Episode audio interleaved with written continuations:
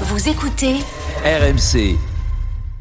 Daniel, tu voulais te, hum, te projeter sur la finale un peu avant de comprendre Oui, et également revenir un petit peu parce que euh, la- quand je disais tout à l'heure que finalement l'Inter, euh, les voir en finale, ça, ça peut être euh, étonnant et ça l'est vraiment euh, parce que sur ces dernières années. Encore plus si on parlait de Milan qui s'est retrouvé en demi-finale et peut-être même un peu de la Juve et même assurément parce que c'est bien loin leur dernière finale en 2017 maintenant. Les, on va dire que les trois clubs phares italiens étaient plutôt dans ce que j'appelle le deuxième chapeau des clubs européens, Euh, là où il y a euh, Bayern, City, euh, Liverpool, Real, euh, et les, les clubs qui ces dernières années ont été très forts en, en Ligue des Champions.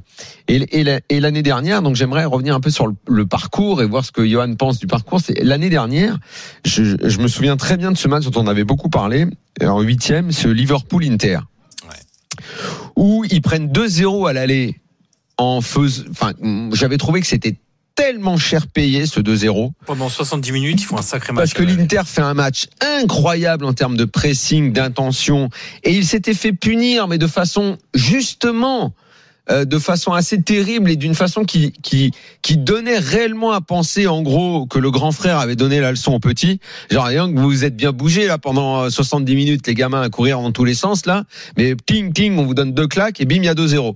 Le retour, ils font également un très bon match. Alexis Sanchez prend un carton rouge, il me semble. Euh, ils font, ils jouent une grosse partie du match à 10 et ils le gagnent le match là-bas à Anfield. C'est ça?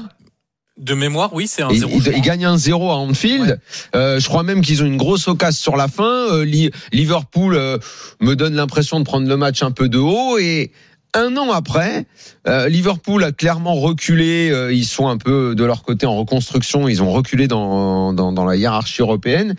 Et l'Inter euh, se retrouve en finale. Si on regarde la compo euh, de l'Inter, alors là, pour le coup, je vais la sortir et comme ça, je te dis, il y a Bon, il y a des joueurs qui sont encore là, mais l'équipe a pas mal changé. Euh, Donc Perisic est parti, Vidal n'est plus là, euh, Skriniar on en a parlé. Il y avait De Vrij, euh, Sanchez est à est à l'OM, euh, Brozovic toujours là mais remplaçant, Chalanoglu, Bastoni oui.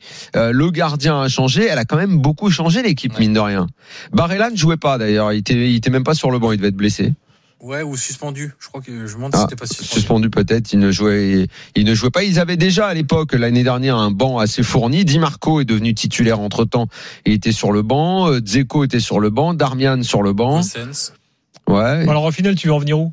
Bah, la progression de cette équipe en un an, la construction de Simone Inzaghi, euh, avec, euh, bah, je trouve un 11 euh, qui a l'air totalement au point et une équipe qui a quand même beaucoup bougé. Je sais pas ce qu'en pense Johan en un an, de la progression de cette équipe.